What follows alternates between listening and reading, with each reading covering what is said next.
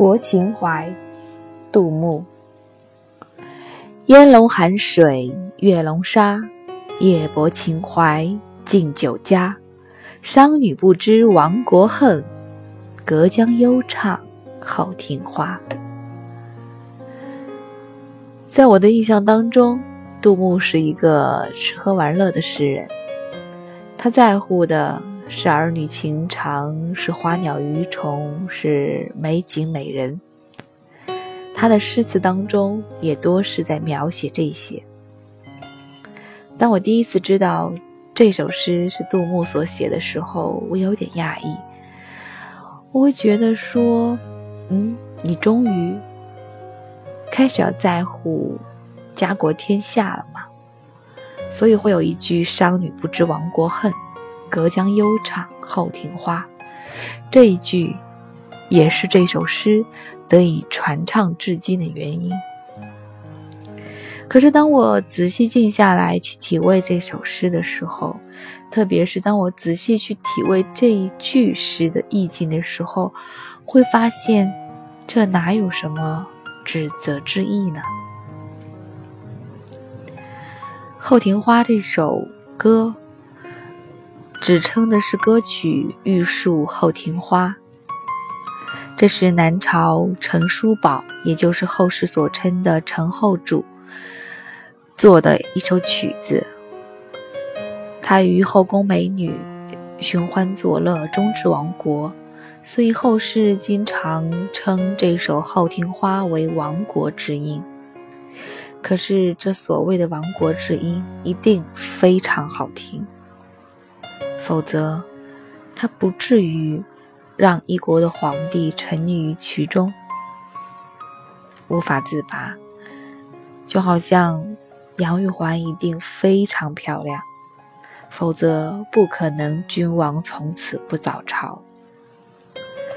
就好像三四十年前，我们也认为邓丽君的歌声是靡靡之音，是资产阶级腐朽的思想，是要被打击的。可是现在，那是经典。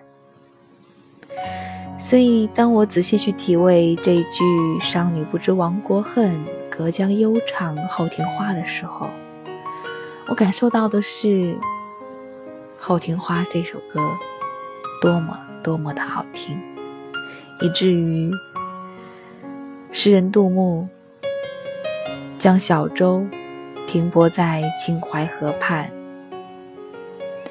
纵然浩渺的寒江之上弥漫着迷蒙的烟雾，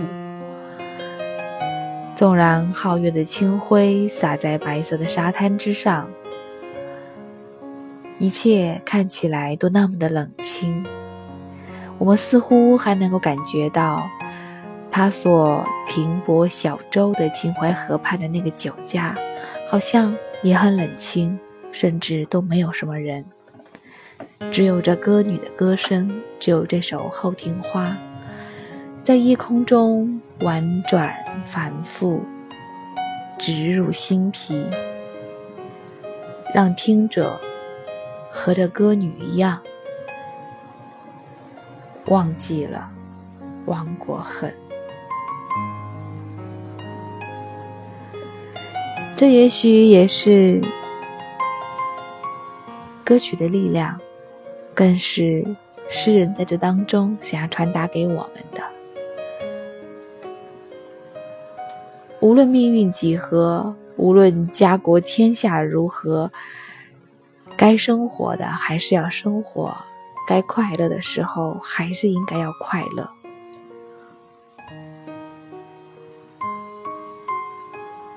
哪怕。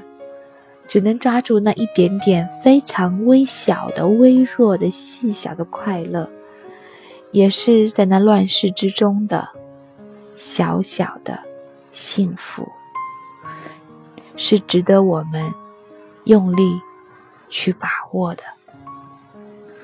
所以，很多人把这首诗归于爱国诗，认为这一句“商女不知亡国恨”是谴责他，等等。